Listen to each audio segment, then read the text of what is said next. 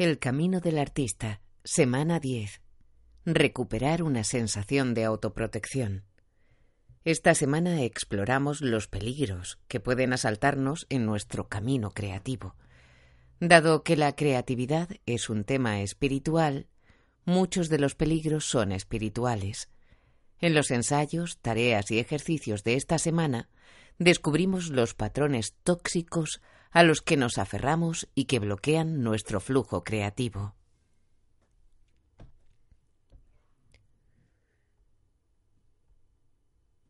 Peligros del camino.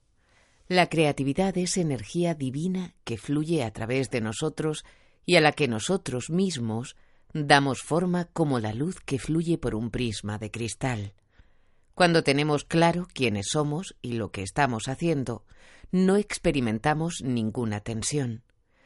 Pero cuando nos resistimos a lo que esa energía puede enseñarnos o a donde puede llevarnos, experimentamos con frecuencia una sensación de tembleque, de estar fuera de control.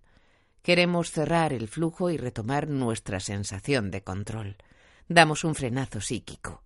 Toda persona creativa tiene miles de maneras de bloquear la creatividad. Cada uno de nosotros tiene preferencia por una o dos maneras, esas que nos resultan particularmente tóxicas porque nos bloquean de una forma muy eficaz. Para algunas personas, la comida es un tema relacionado con la creatividad. Comer azúcar o grasas o ciertos carbohidratos les puede dejar abotargados, con resaca, incapaces de concentrarse con la mirada borrosa. Utilizan la comida para bloquear la energía y detener el cambio. A medida que les sobrepasa el tembleque, la sensación de estar yendo demasiado rápido y Dios sabe a dónde, de que están a punto de estallar en mil pedazos, se lanzan a la comida. Un gran bol de helado o una tarde dedicada a la comida basura y su sistema se atasca. ¿En qué estaba yo pensando? ¿Qué? Va, ¿qué más da? Para algunas personas su bloqueo preferido es el alcohol, para otros las drogas, para muchos el bloqueo de su elección es el trabajo. Ocupados, ocupados, ocupados, se aferran a tareas con las que abotargarse. No pueden dar un paseo de media hora. ¡Qué pérdida de tiempo! Múltiples obligaciones y proyectos les atraen como moscas a una lata de refresco al sol van bzz, bzz, bzz, plas, apartando a un lado ese pensamiento espontáneo que en realidad era un hallazgo rompedor. Decir no puede ser la mejor manera de cuidarse a una misma. Para otros, una obsesión con el amor trágico sitúa la elección creativa fuera de sus manos. Al aferrarse a pensamientos dolorosos, se convierten en víctimas instantáneas en lugar de sentir su propio y considerable poder. Si él o ella me amara, entonces yo sí que. Este pensamiento obsesivo ahoga la vocecilla que sugiere reorganizar el salón, apuntarse a clases de cerámica, probar con un nuevo final para un relato atascado. En el momento que un pensamiento creativo levanta la cabeza, se la ciega la obsesión, que bloquea el miedo y evita el riesgo. ¿Salir a bailar? ¿Reescribir la obra por completo dándole un aire más de barrio? Si él o ella me amara, entonces sí que... En este plan sí que habría llegado lejos West Side Story. El sexo es para muchos el gran bloqueo, un interés cautivador, excitante, hipnótico, desliza novelescas posibilidades eróticas por delante de la novela real el nuevo objeto sexual se convierte en el foco de cualquier acercamiento creativo. Cuidado, la comida, el trabajo y el sexo son cosas buenas en sí mismas. Es el abuso lo que las convierte en problemas creativos. Conocerte como artista significa reconocer de cuál abusas cuando quieres bloquearte. Si la creatividad es como un soplo de la respiración del universo a través de la pajita que somos cualquiera de nosotros, cada vez que nos atrapa uno de nuestros bloqueos, lo que hacemos es apretar la pajita. Cortamos el paso de nuestro fluir y lo hacemos a propósito.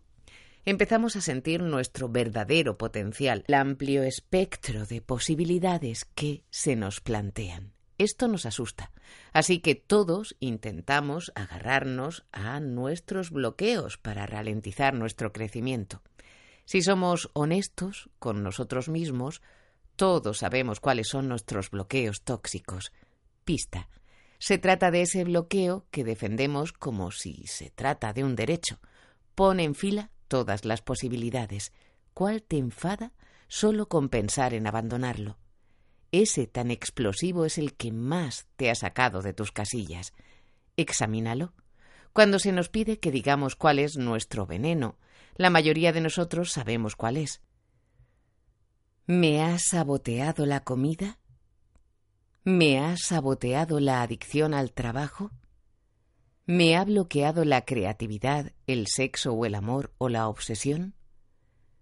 En medio de la dificultad se encuentra la oportunidad, Albert Einstein. La mezcla y la combinación son recetas habituales para utilizar los bloqueos. Usa uno, añade otro, incluye un tercero en la mezcla, no te cortes. El objetivo de todo este bloqueo es aliviar el miedo. Escogemos la droga que más nos gusta para bloquear nuestra creatividad cada vez que experimentamos la ansiedad de nuestro vacío interior. Siempre es el miedo muchas veces disfrazado, pero siempre presente, lo que nos lleva a buscar un bloqueo. Normalmente experimentamos la elección de bloquear como si fuera una coincidencia. Se dio la circunstancia de que ella me llamó, me dio hambre y había helado. Se pasó por casa con una marihuana impresionante. La elección de bloquear siempre funciona a corto plazo y fracasa a largo plazo. La elección de bloquear es un giro creativo de 180 grados.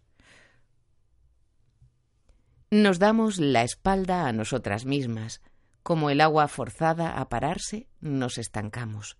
La honestidad con nosotras mismas, que subyace en nuestro interior, sabe siempre cuándo elegir en contra de nuestros intereses. Marca un puntito en nuestra pizarra espiritual. Lo volví a hacer. Hace falta tener brío y coraje para admitir y vencer nuestros mecanismos de bloqueo.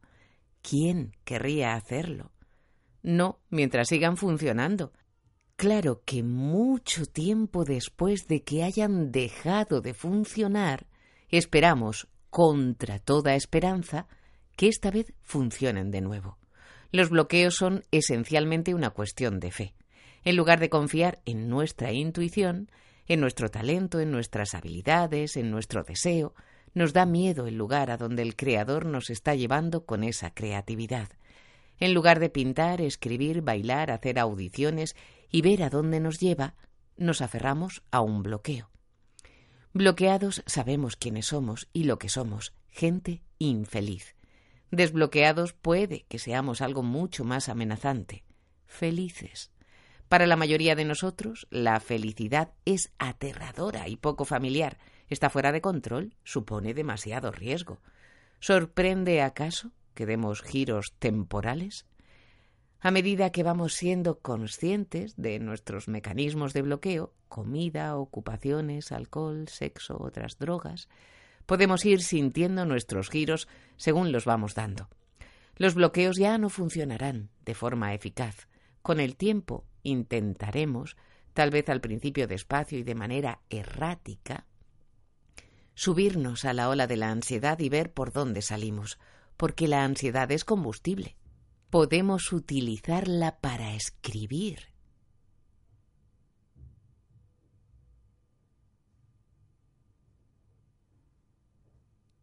para pintar, para trabajar con ella. Sensación, ansiedad. Prueba A. Utilizar la ansiedad. Sensación, acabo de hacerlo. No me bloqueé. Utilicé la ansiedad y salí adelante. Oh, Dios mío, estoy emocionada. La adicción al trabajo. El trabajo puede ser una adicción y, como todas las adicciones, bloquea la energía creativa. De hecho, podría decirse que el deseo de bloquear el feroz flujo de energía creativa es una razón subyacente a la adicción. Si la gente está demasiado ocupada para escribir las páginas matutinas o demasiado ocupada para hacer una, cita con el artista, probablemente esté demasiado ocupada para escuchar la voz de sus verdaderas urgencias creativas.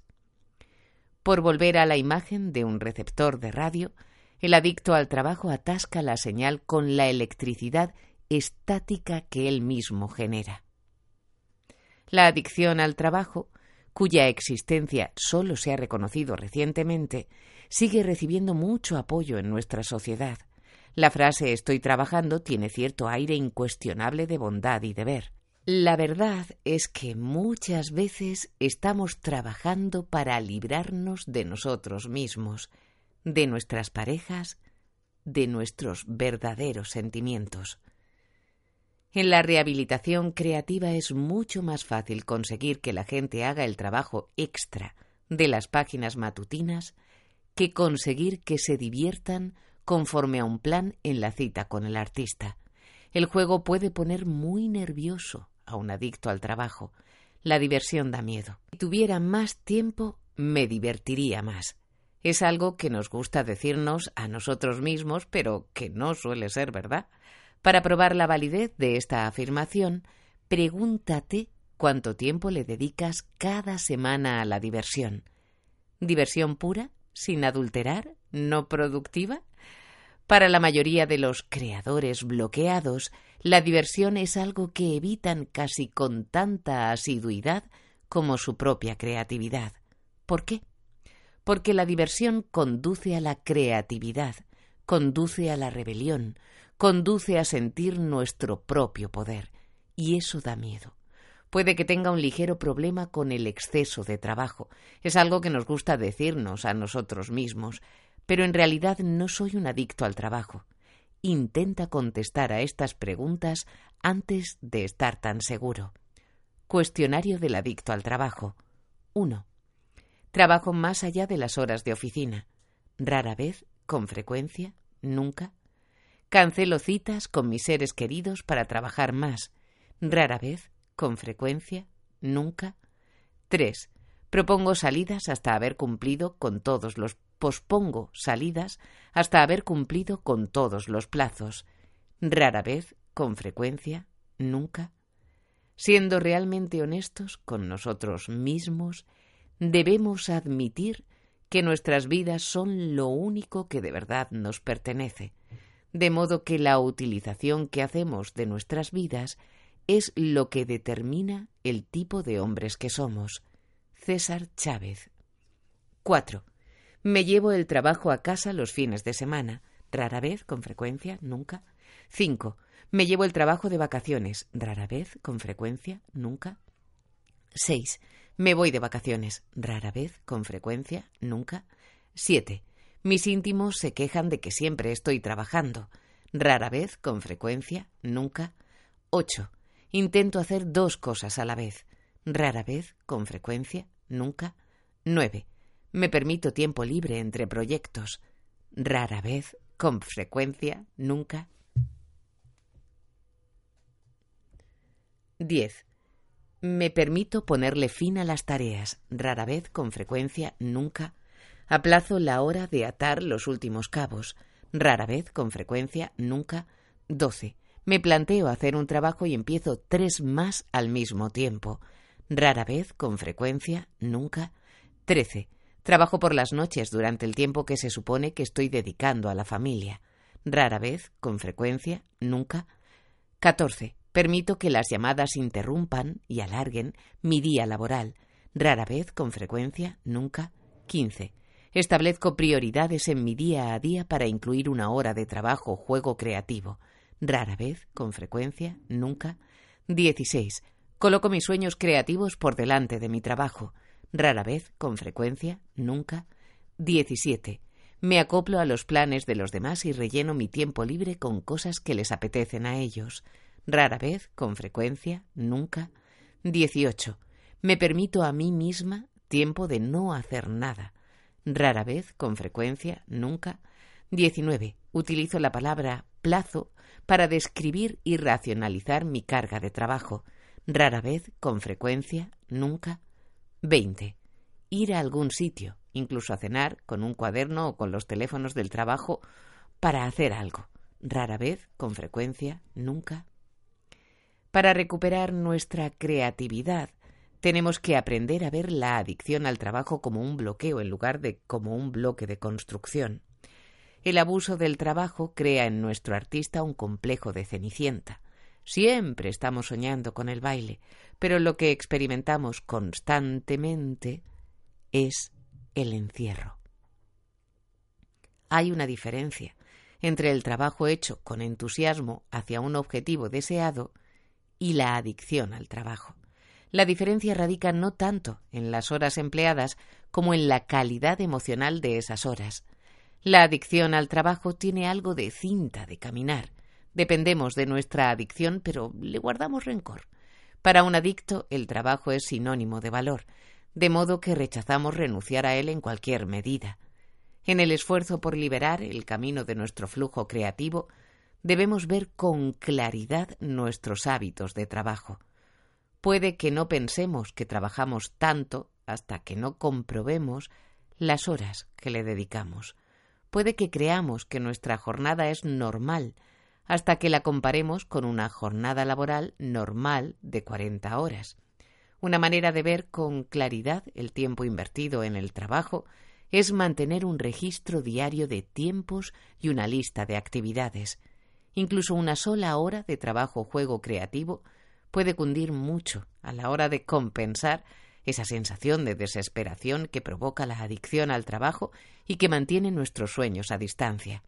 Un alcohólico alcanza la sobriedad absteniéndose del alcohol, pero dado que la adicción al trabajo es una adicción de proceso, es decir, una adicción a un comportamiento y no a una sustancia, es difícil decidir cuándo nos estamos abandonando a ella.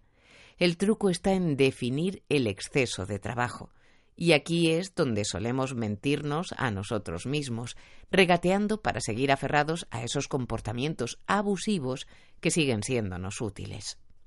Para protegernos de la racionalización, es muy útil establecer un límite absoluto. El límite absoluto de cada persona es diferente, pero debería mencionar especialmente aquellos comportamientos que se sabe que están prohibidos. Para la rehabilitación inmediata es preferible hablar de esos comportamientos específicos que la resolución vaga y general de hacer las cosas mejor. La vida sin examen no merece la pena vivirse, Platón. Si realmente no tienes tiempo, necesitas hacer un hueco. Es más probable, sin embargo, que tengas tiempo, pero lo estés aprovechando mal. Tu registro temporal te ayudará a encontrar esas áreas donde necesitas crear fronteras. Frontera es otra manera de decir límite absoluto. Límite absoluto. No voy a... Esa es tu frontera. Véase establecer un límite absoluto en la lista de tareas de esta semana. Como sucede con los giros creativos de 180 grados, recuperarse de la adicción al trabajo puede exigir que echemos mano de nuestros amigos. Cuéntales lo que estás intentando conseguir. Pídeles que te recuerden con suavidad cuando te has desviado de tu camino. Te saldrá por la culata si echas manos de personas que son ellas mismas adictas al trabajo o que son tan controladoras que te controlarán demasiado a ti, que te controlarán demasiado a ti, que te controlarán, que te controlarán demasiado a ti. Ten presente, no obstante, que este es tu problema. Nadie puede ser el policía de tu rehabilitación pero ya hay reuniones de adictos al trabajo anónimos que puede que sean de enorme ayuda para ti. Una forma muy sencilla pero eficaz de comprobar el avance de tu propio proceso de rehabilitación es colgar un cartel en tu zona de trabajo. Y cuélgalo también en otros sitios donde vayas a leerlo. Uno en el espejo del baño y otro en la nevera, uno en la mesilla de noche, uno en el coche. En el cartel pondrá La adicción al trabajo es un bloqueo, no un bloque con el que construir. Sequía. En cualquier vida creativa hay temporadas estériles. Estas sequías surgen de la nada y se estiran hacia el horizonte como las vistas del valle de la muerte. La vida pierde su dulzura y nuestro trabajo resulta mecánico, vacío, forzado. Sentimos que no tenemos nada que decir y estamos tentadas de no decir nada. Estas son las temporadas en las que las páginas matutinas son más difíciles y más valiosas. Durante una sequía, el mero acto de presentarse ante la página, como el acto de caminar por un desierto sin rutas, nos obliga a poner un pie delante del otro sin destino aparente. Las dudas nos acechan, sigilosas como víboras. ¿De qué sirve? nos silban. ¿O qué esperas? Las sequías nos dicen que durarán para siempre, a diferencia de nosotros mismos. Una inquietante anticipación de nuestra propia muerte que nos cerca mucho antes de estar preparados para ella, mucho antes de que hayamos hecho nada de valor, riela ante nosotros como un espantoso espejismo. Vende tu astucia y compra perplejidad. Halal ud rindrumi. ¿Qué hacemos? ¿Seguir adelante a duras penas? ¿Cómo lo hacemos? Seguiremos haciendo las páginas matutinas. Esta norma no es sólo para los escritores, pues las páginas no tienen nada que ver con la escritura, aunque pueden facilitarla como facilitan cualquier forma de arte. Para todos los seres creativos, las páginas matutinas son un salvavidas, el rastro que exploramos y el rastro que nos lleva de vuelta a casa. Durante una sequía, las páginas matutinas nos resultan tan dolorosas como estúpidas. Parecen gestos vacíos, como preparar el desayuno para un amante que sabemos que va a abandonarnos de todas formas, esperando, contra toda esperanza, que algún día volvamos a ser creativos, nos comportamos siguiendo una pura fórmula. Nuestra conciencia está reseca, nos sentimos sin una gotita de gracia. Durante una sequía, acabo de teclear acertadamente, aunque se me haya escapado el dedo, duda, estamos luchando contra, contra Dios. Hemos perdido la fe, tanto en el gran creador como en nuestro yo creador. Tenemos alguna cuenta que ajustar y hay cuentas que ajustar por todas partes. Es el desierto del corazón. Buscando alguna señal esperanzadora, lo único que vemos son los restos descomunales de los sueños que perecieron por el camino. Y sin embargo, seguimos escribiendo nuestras páginas matutinas porque debemos hacerlo. Durante una sequía, las emociones se agotan. Como el agua, tal vez existan en algún lugar bajo tierra, pero no tenemos acceso a ellas. Una sequía es una época de dolor sin lágrimas nos hallamos entre un sueño y otro, sin fuerza siquiera para ser conscientes de lo que hemos perdido. Vamos llenando una página detrás de otra, más por la fuerza de la costumbre que por esperanza. Y sin embargo, seguimos escribiendo nuestras páginas matutinas porque debemos hacerlo. Las sequías son terribles. Las sequías duelen las sequías son temporadas de dudas largas, asfixiantes, que nos hacen crecer, nos otorgan capacidad de compasión y florecen tan inesperadamente como el desierto con flores repentinas. Las sequías terminan, de verdad. Las sequías terminan porque hemos seguido escribiendo nuestras páginas, terminan porque no nos hemos tirado al suelo de nuestra desesperación y nos hemos negado a movernos. Hemos dudado, sí, pero hemos seguido adelante, aunque fuera a rastras. En una vida creativa, las sequías son una necesidad. El tiempo, en el desierto, nos da claridad y caridad. Cuando estés en una sequía, ten presente que es con un objetivo y sigue escribiendo las páginas matutinas. Ciertamente es en la oscuridad donde uno encuentra la luz, de forma que cuando estamos en la desolación es cuando más cerca estamos de la luz. Meister Eckhart. Escribir es poner las cosas en su sitio. Más tarde o más temprano, siempre más tarde de lo que nos gustaría, nuestras páginas pondrán las cosas en su sitio, surgirá, surgirá un camino. Un hallazgo se convertirá en un mojón que indica cómo salir de la jungla. Bailarín, escultor, actor, pintor, dramaturgo, poeta, artista de performance, ceramista, para todos los artistas, las páginas matutinas serán tanto nuestra jungla como nuestro rastro. Fama. La fama nos anima a creer que si no ha sucedido ya, no sucederá nunca. Claro, eso es la fama. La fama no es lo mismo que el éxito, y en el fondo de nuestra alma lo sabemos. Conocemos y hemos sentido el éxito al final de un buen día de trabajo. Pero la fama es adictiva y siempre nos deja con hambre. El inconsciente quiere la verdad. Deja de hablar con quienes quieren algo diferente a la verdad. Adrien Reich la fama es una droga espiritual. Muchas veces es un producto colateral de nuestro trabajo artístico, pero igual que los residuos nucleares, puede ser un producto colateral muy peligroso. La fama y el deseo de obtenerla, el deseo de aferrarte a ella, puede producir el síndrome ¿qué tal voy? Esta pregunta no es la misma ¿qué tal va el trabajo? Esta pregunta es ¿cómo lo ven los demás? El meollo del trabajo es el trabajo. La fama interfiere en esa percepción.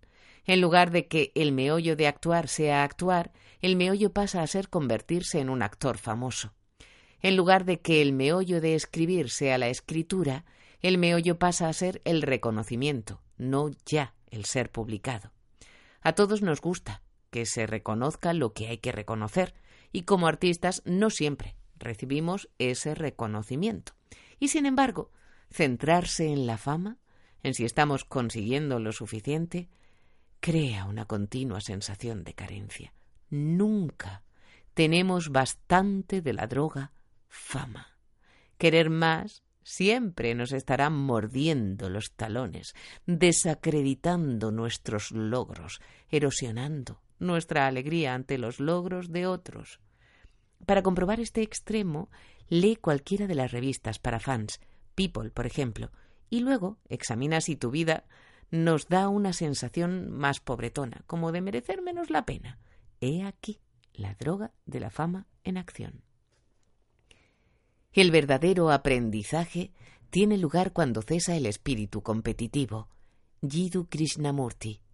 Recuerda, tratarte como un objeto precioso te hará más fuerte. Cuando te has intoxicado con la droga de la fama, necesitas desintoxicarte a base de mimos. Lo que necesita esta situación es mucha dulzura y algunos comportamientos que hagan que te gustes a ti misma. Enviar postales es un gran truco. Envíate una que diga lo estás haciendo genial. Es muy agradable recibir cartas de fans de nosotros mismos. A largo plazo, las cartas de fans de nosotros mismos, de nuestro yo creativo, son lo que en realidad estamos buscando.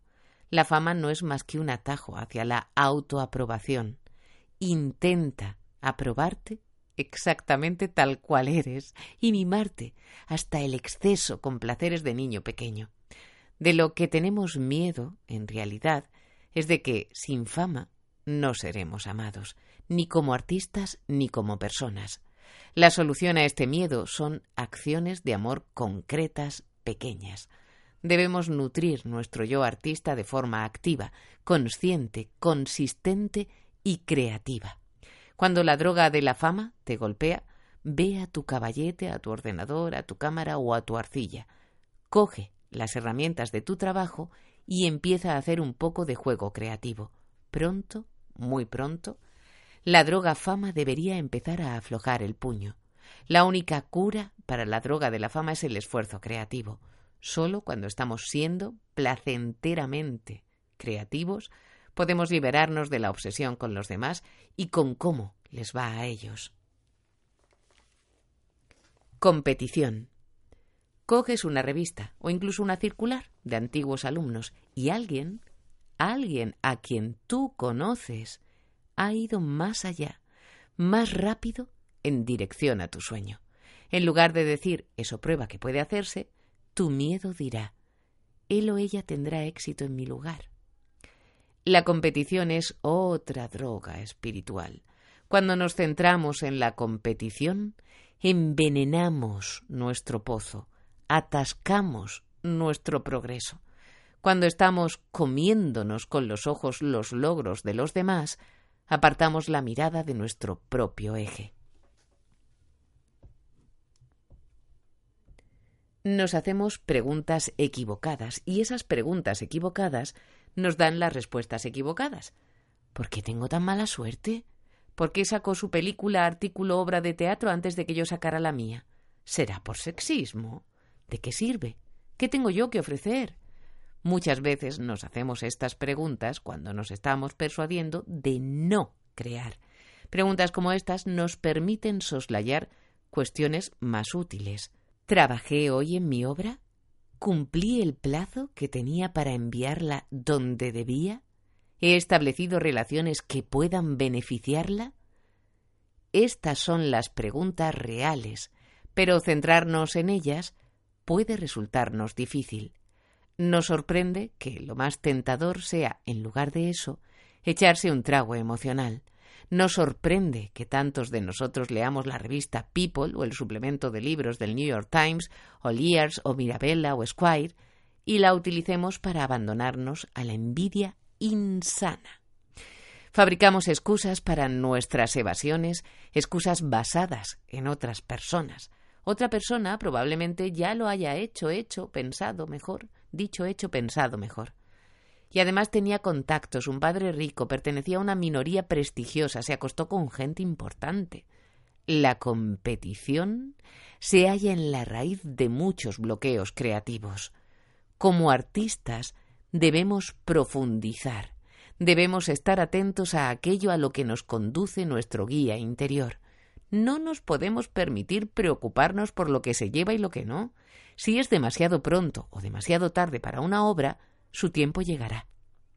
Como artistas, no podemos permitirnos pensar en quién nos está adelantando y en cómo no se lo merece.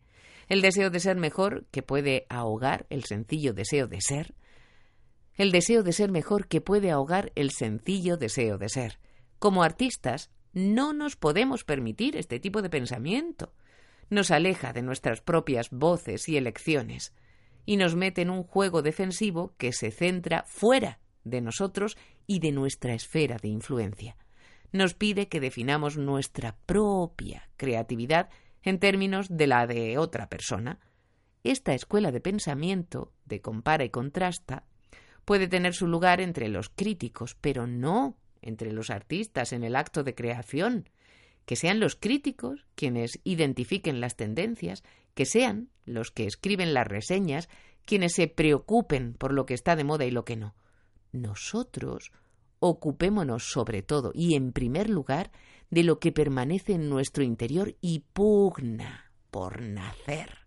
Cuando competimos con otros, cuando centramos nuestras preocupaciones creativas en el mercado, en realidad lo que hacemos es pelearnos con otros artistas en una carrera creativa. Es la mentalidad del sprint, buscar la ganancia a corto plazo, soslayando la ganancia a largo plazo. Corto, buscar la ganancia a corto plazo, soslayando la ganancia a largo plazo, cortocircuita la posibilidad de una vida creativa dirigida por nuestras propias luces, no por las luces de Klieg de moda. Es sólo cuando ya no sabe lo que hace, cuando el pintor hace cosas buenas. Edgar Degas. Cada vez que estás enfadado porque otra persona te va ganando, recuerda esto. La mentalidad de la carrera siempre es la exigencia del ego de que el trabajo sea completamente original, como si tal cosa fuera posible. Toda obra está influida por otras obras. Todas las personas están influidas por otras personas. Ninguna persona es una isla y ninguna pieza artística es un continente aislado. Cuando respondemos al arte, estamos respondiendo a su resonancia en términos de nuestra propia experiencia. Vemos de nuevas en el sentido de que veamos algo por primera vez en el sentido de encontrar que algo no nos resulte en absoluto familiar. lo que hacemos es ver de viejas, pero con nueva luz. Si la exigencia de ser original sigue preocupándote, recuerda esto. Cada uno de nosotros somos nuestro propio país, un lugar interesante que visitar. El mapa certero de nuestros intereses creativos es lo que invita al término original. Nosotros somos el origen de nuestro arte, su patria. Visto de esta manera, la originalidad es el proceso de mantenernos fieles a nosotros mismos. El espíritu de competición, en contraposición al espíritu de creación, nos compele muchas veces a aventar rápidamente cualquier cosa que no parezca una idea ganadora. Esto puede ser muy peligroso. Puede interferir con nuestra capacidad para llevar a término un proyecto. Un enfoque competitivo da pie a juicios rápidos, pulgar arriba o pulgar abajo. ¿Merece vivir este proyecto? No, dirá nuestro ego, que está buscando ese proyecto seguro, sin riesgos, que resulta ganador a primera vista y para siempre. Muchos aciertos son algo seguro solo de manera retrospectiva. Hasta que no sabemos más, llamamos patitos feos a muchos cisnes creativos, una indignidad que dedicamos a las criaturas de nuestro cerebro en cuanto asoman la cabeza. Los juzgamos como a participantes en un concurso de belleza, de un plumazo somos capaces de cortarles las alas. Olvidamos que no todos los bebés nacen hermosos, de manera que abortamos las vidas cuyos proyectos torpes o extraños bien podrían ser nuestros mejores trabajos, nuestros mejores patitos feos creativos. Un acto artístico necesita tiempo para madurar si se juzga demasiado pronto, puede recibir un juicio incorrecto. Jamás juzgues un trabajo artístico en ciernes demasiado rápido. Ten la disposición de pintar o escribir mal mientras tu ego emite gemidos de resistencia. Tu mala escritura puede ser la quiebra sintáctica necesaria para que tu estilo se transforme. Tu mala pintura puede señalar una nueva dirección. El arte necesita un tiempo de incubación de repanchingarse un poco, de ser feo y deforme para emerger, finalmente siendo lo que es. El ego odia este hecho. El ego quiere gratificaciones instantáneas y el chute adictivo de un triunfo reconocido. El que conoce a los demás es sabio. El que se conoce a sí mismo está iluminado. La Tse. La necesidad de ganar ahora es una necesidad de recibir la aprobación de los demás. Como antídoto, debemos aprender a aprobarnos. Presentarse ante el trabajo es el triunfo que importa. Os diré lo que yo he aprendido. Para mí un paseo largo de cinco o seis millas ayuda, y hace falta ir solo todos los días. Brenda Welland. Tareas. 1. Las mortales. Toma un trozo de papel y recorta siete tiras pequeñas. En cada tira escribe una de las siguientes palabras alcohol, drogas, sexo, trabajo, dinero, comida, familia, amigos. Dobla estas tiras de papel y mételas en un sobre. A estas tiras dobladas las llamamos las mortales. Enseguida veréis por qué. Ahora saca una de las mortales del sobre y escribe cinco maneras en las que ha tenido un impacto negativo en tu vida. Si la que eliges parece difícil o no es aplicable en tu caso, piensa en esta resistencia. Harás esto siete veces, colocando cada vez la tira de papel anterior para que siempre estés escogiendo entre siete opciones posibles. Sí, puede que saques la misma mortal varias veces. Sí, esto es significativo. Muchas veces es el último impacto de una serie de molestos. Oh, no, esto otra vez no. Lo que abre una brecha en la negación y proporciona claridad. 2. Piedras de toque. Haz una lista rápida de cosas que te encantan, piedras de toque de tu felicidad, rumor suave de un río, sauces, flores de aciano, achicoria, verdadero pan italiano, potaje de verduras casero, la música de bodins, el arroz con frijoles, el olor de la hierba recién cortada, el terciopelo azul, tanto la tela como la canción, la tarta de manzana de la tía Mini, Cuelga esta lista donde pueda consolarte y recordarte propias, tus propias piedras de toque personales. Puede que quieras dibujar uno de los elementos de tu lista o hacerte con él. Si te encanta el terciopelo azul, consigue un retal y úsalo como un tapete en un aparador o una cómoda, o pégalo en la pared y monta imágenes sobre él. Juega un poco. ¿Cuántas veces hemos declarado que una tarea es imposible, incluso antes de empezar? ¿Y cuántas veces nos hemos visto como ineptos? Muchas cosas dependen de los patrones del pensamiento que escogemos con la que los afirmamos. Piero Ferrucci. 3. La espantosa verdad. Responde a las siguientes preguntas. Di la verdad. ¿Qué hábito tienes que perjudica tu creatividad? Di la verdad. ¿Qué te parece que podría ser un problema? ¿Lo es? ¿Qué tienes pensado hacer con tu hábito o problema? ¿De qué manera te compensa aferrarte a ese bloqueo? Si no se te ocurre cuál es tu compensación, Pregúntale a un amigo en el que confíes.